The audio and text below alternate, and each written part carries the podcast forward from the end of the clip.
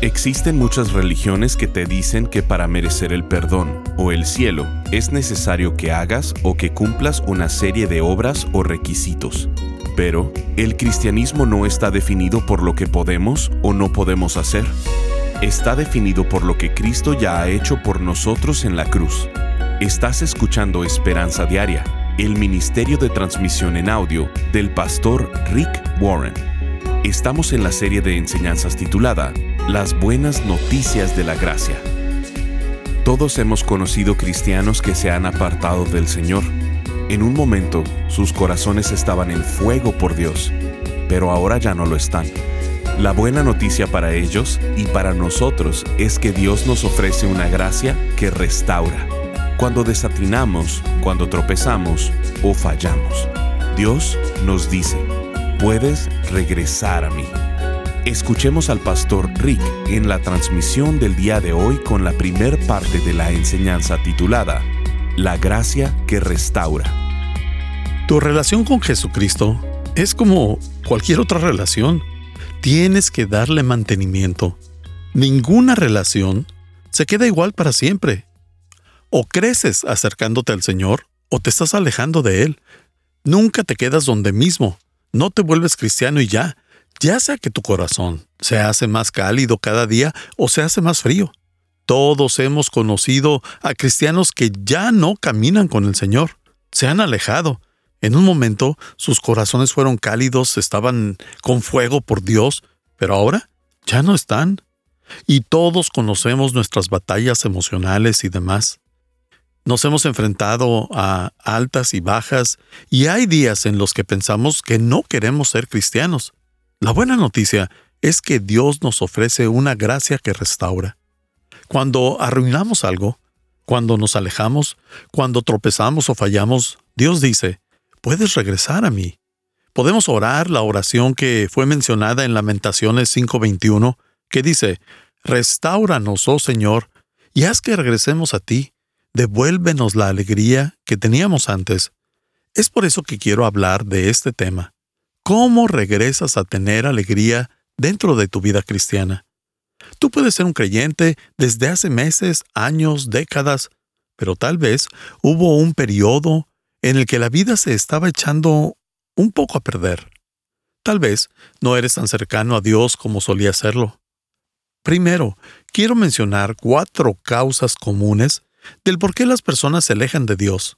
Hay muchas razones por las que las personas pueden retractarse de caminar con el Señor. En Marcos 14:27 la Biblia nos cuenta la historia de uno de los discípulos y su negación de Jesús la noche en que fue traicionado y arrestado. En esta historia tenemos el ejemplo de las cuatro causas más comunes por las que las personas se alejan de Él. Probablemente conoce la historia. Jesús estaba con sus doce discípulos y había tenido su cena de Pascua, que se convirtió en la cena del Señor o la Santa Cena. Después, asombró a todos los discípulos diciendo que uno de ellos iba a traicionarlo. Eso tomó a todos por sorpresa. Uno de los doce era el que entregaría la vida de Jesús. ¿Un traidor? Todos empezaron a preguntar, Señor, ¿seré yo?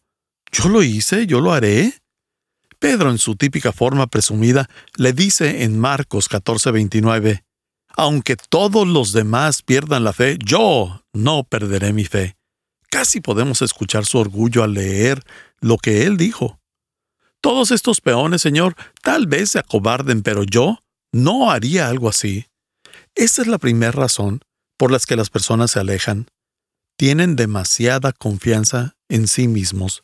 Comenzamos a pensar que podemos manejar todo por nuestra cuenta, y cada vez que escuchamos que alguien tropieza así, tal vez pensemos que eso no nos pasaría a nosotros, te estás tendiendo una trampa, porque en una situación apropiada, cualquiera de nosotros podríamos ser capaces de cualquier pecado.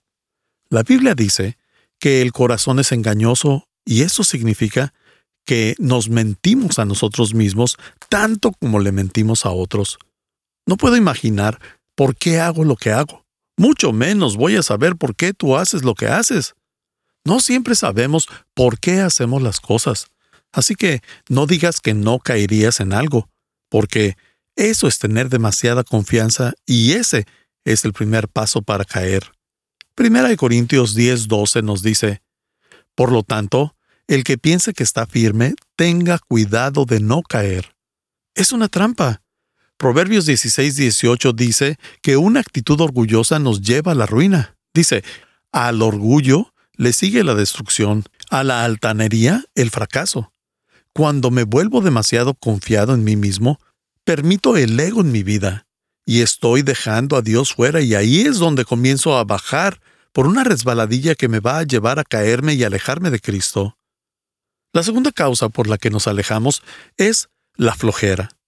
También vemos esto en la historia de la negación de Pedro. Nos volvemos letárgicos y comenzamos a holgazanear. Todos estos hábitos que solíamos tener como orar, leer la Biblia, estar en un grupo pequeño, ahora dices que no tienes tiempo para ello.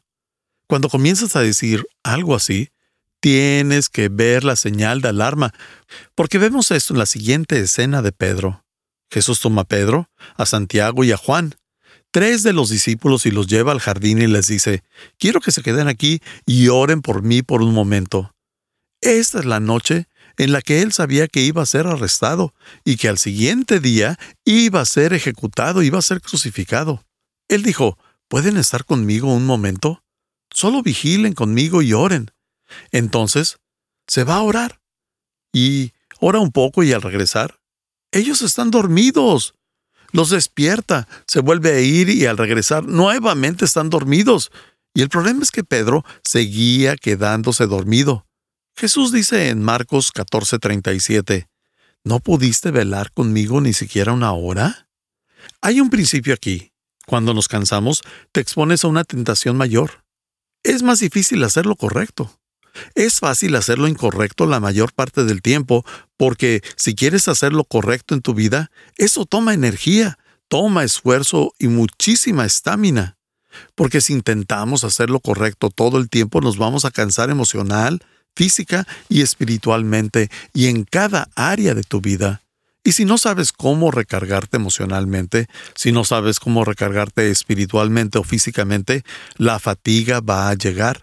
Y la fatiga siempre tiene que ser una señal de alerta de que algo está mal o que algo no está en orden.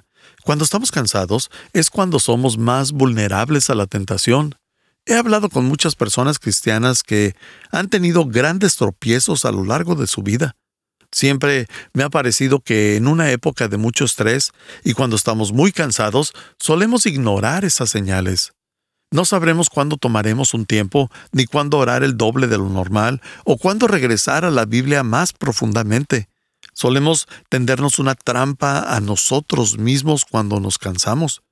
La fatiga disminuye nuestra defensa y nos hace más vulnerable. En Mateo 26:41, Jesús dice, estén alerta y oren para que no caigan en tentación. Tenemos que estar alerta porque cuando dejamos que la flojera nos gane, estamos en riesgo de deslizarnos por la resbaladilla que nos aleja de Dios. La tercera causa por la que nos alejamos de Cristo es por el temor a la desaprobación.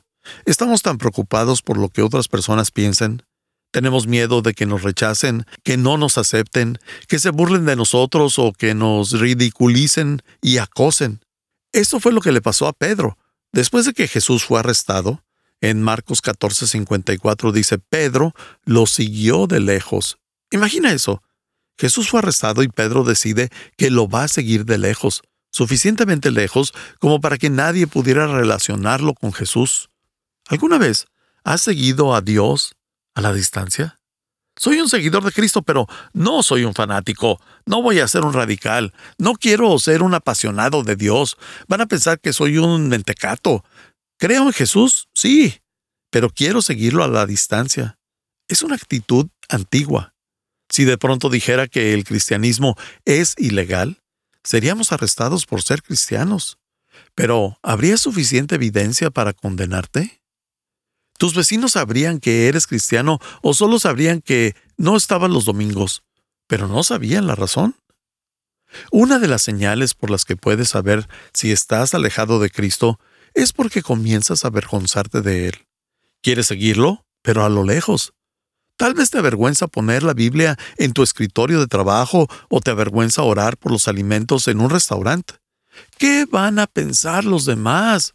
Tal vez pienses que eres un creyente, pero te avergüenzas de que te vean con otros creyentes o que sepan que eres cristiano, así que prefieres mantenerlo en secreto. Escribí mi endoso a un nuevo libro de un buen amigo, Hugh Hewitt. Se llama El cristiano avergonzado. Esto es una epidemia en los Estados Unidos hoy en día. Hemos permitido que los medios influyan tanto en nosotros que nadie quiere levantarse y hablar. Proverbios 29-25 dice, Temer a la gente es una trampa peligrosa. Cuando comenzamos a preocuparnos por lo que otros piensan, nos dirigimos a tener problemas. Es una trampa y te va a alcanzar. Jesús dice en Marcos 8:38, si alguien se avergüenza de mí y de mi mensaje, el Hijo del Hombre se avergonzará de él cuando venga en la gloria de su Padre con los santos ángeles. Estás escuchando Esperanza Diaria. En un momento, el pastor Rick regresará con el resto del mensaje de la transmisión de hoy. La vida nos enseña que obtenemos lo que merecemos, que en verdad no hay nada gratis Estamos conscientes que debemos trabajar duro y que las cosas cuestan sudor y esfuerzo. Constantemente pensamos y decimos, si algo va a suceder, lo voy a tener que hacer yo. Pero esa es la ética del trabajo del mundo. El problema con esto es que creemos que Dios se relaciona con nosotros de esta manera y Él no nos trata bajo esos conceptos. Él nos trata con su gracia para nosotros es complicado identificarnos con Dios porque vamos por la vida creyendo que debemos merecer su perdón, merecer tener una relación con Él.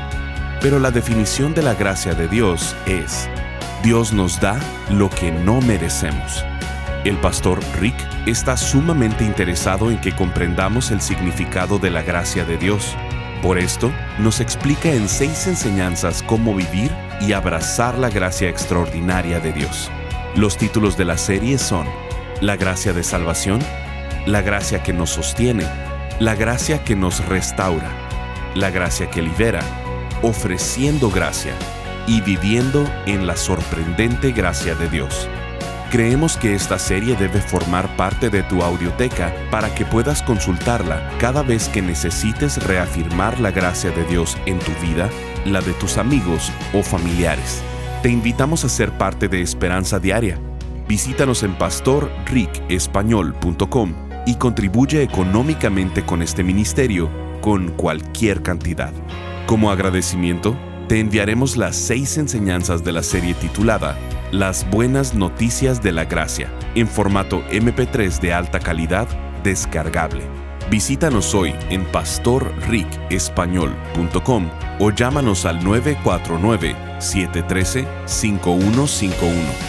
Ahora volvamos con el pastor Rick y escuchemos el resto del mensaje del día de hoy. Apocalipsis 21.8 pone la cobardía en la misma categoría en la que del asesinato y del adulterio. Así de serio es avergonzarte y cuando nos preocupamos por la desaprobación de otros estamos en la resbaladilla que nos aleja del Señor. La siguiente cosa que nos aleja del Señor es la conveniencia. Queremos tener fe, pero queremos una fe cómoda que se acomode a nuestro horario. Claro, quiero seguir a Cristo siempre y cuando no se meta con mi estilo de vida. Pero mira lo que le pasó a Pedro. Vimos que seguía a Jesús desde lejos y en el mismo versículo en Marcos 14:54 dice, allí se sentó con los guardias para calentarse junto a la fogata. Para mí, esto es una escena impresionante. Uno de los doce discípulos originales, Pedro, está como de fiesta con el enemigo cuando Jesús está a punto de ser ejecutado.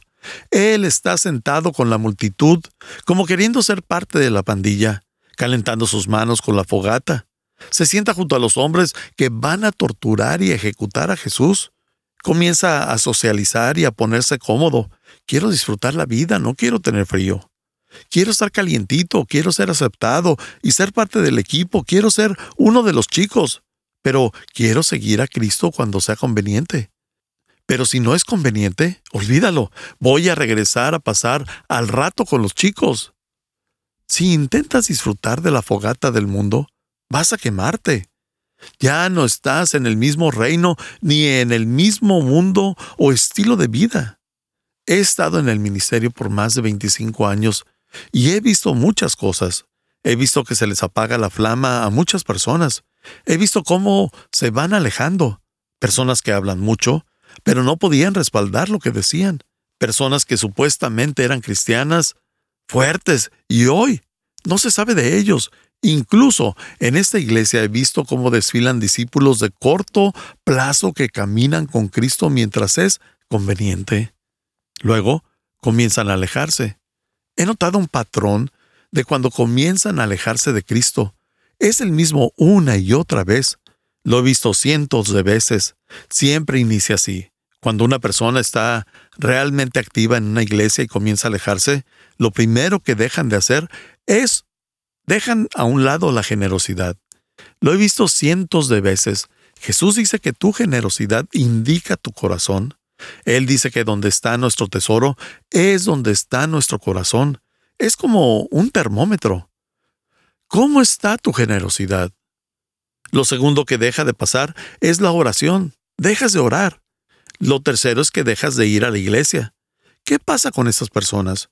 ¿Qué pasa con una persona que es un cristiano genuino, que comprometió su vida a Cristo, pero, por alguna razón u otra, se alejó? Ya no están caminando con el Señor. ¿Cómo responde Dios a este tipo de personas? Cuando un cristiano peca, ¿pierde su salvación?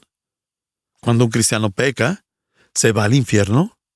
¿Cómo responde Dios? Él responde de la misma forma en la que siempre responde a sus hijos, con gracia.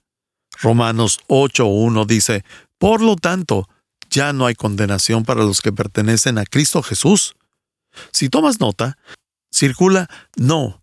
Esa palabra en griego está escrita en la forma más fuerte posible negativa. Es un no rotundo. Nunca, nunca jamás. No hay condenación para aquellos que están en Cristo Jesús. Esto no es una promesa para todos. No dice que todos podemos hacer lo que querramos y que no hay condenación por eso. Dice que para los que están en Cristo Jesús, si eres un creyente genuino de Cristo, si has puesto tu confianza en Cristo, si aceptaste su gracia, no hay condenación para ti. ¿Eso qué significa? Significa que no pierdes tu salvación cuando pecas. ¿No es bueno eso? Porque si pudiéramos perder la salvación cada vez que pecamos, perderíamos la salvación cada minuto. Digamos que vives por Jesús toda la vida y cinco minutos antes de morir cometes un error. ¿Y por eso te vas a ir al infierno? Viviríamos con miedo toda la vida y si sentimos miedo, tenemos que leer primera de Juan unas 15 veces porque ahí dice que podemos tener por seguro que tendremos vida eterna. Si fueras salvo por tus obras, pudiéramos perder la salvación si dejamos de hacer las obras. Pero así no funciona. Vimos que nos dice que ya no hay condenación cuando un cristiano peca. Veamos que no dice que no hay consecuencias, solo dice que no hay condenación. Hay muchas consecuencias cuando me salgo del propósito de Dios para mi vida. Cuando peco o cuando intencionalmente no hago lo que Dios quiere que haga y cuando ignoro su voluntad, hay grandes consecuencias. Y cada vez que desobedecemos a Dios, cada vez que ignoramos su voluntad, cada vez que no seguimos sus instrucciones, perdemos. Nos herimos o herimos a otras personas, perdemos mucho. Cuando un cristiano peca, ¿qué pasa?